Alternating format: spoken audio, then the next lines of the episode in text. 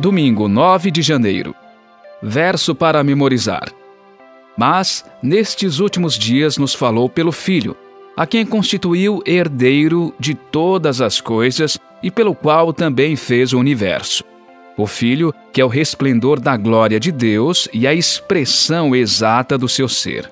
Hebreus 1, 2 e 3. Nestes últimos dias. O primeiro parágrafo de Hebreus revela que Paulo acreditava estar vivendo nos últimos dias. As Escrituras empregam duas expressões sobre o futuro, com significados diferentes. Os profetas usaram a expressão últimos dias para falar sobre o futuro em geral. Daniel usou a expressão tempo do fim para falar sobre os últimos dias da história da Terra. Ouça Números 24, 14 a 19.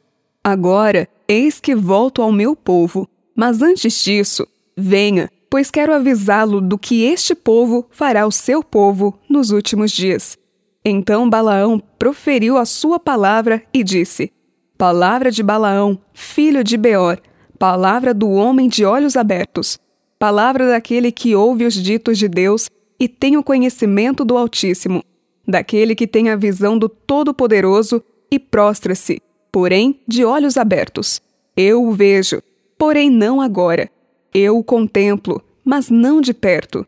Uma estrela procederá de Jacó de Israel subirá um cetro que ferirá as têmporas de Moabe e destruirá todos os filhos de Sete.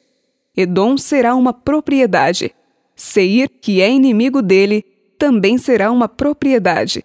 Mas Israel fará proezas. De Jacó sairá o dominador.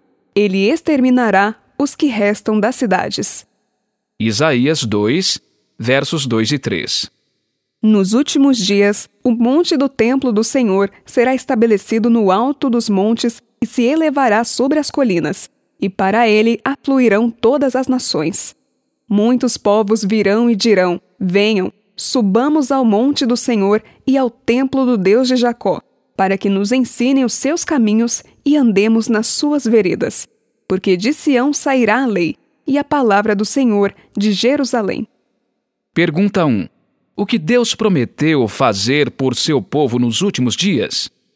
Vários profetas do Antigo Testamento anunciaram que nos últimos dias Deus levantaria um rei que destruiria os inimigos de seu povo e que atrairia as nações para Israel.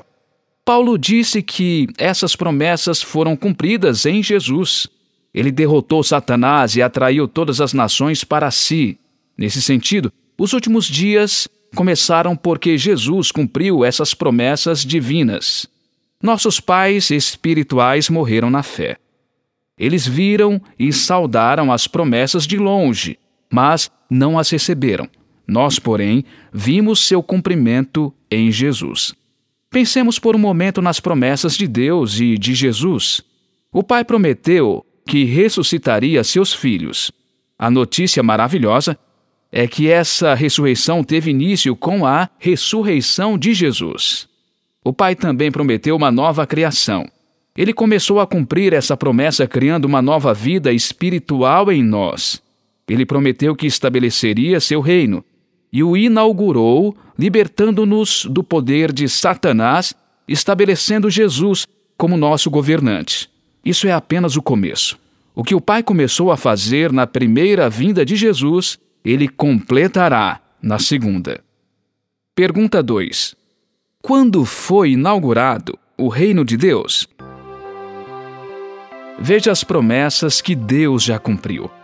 Como isso nos ajuda a confiar nele quanto às que ainda não se cumpriram?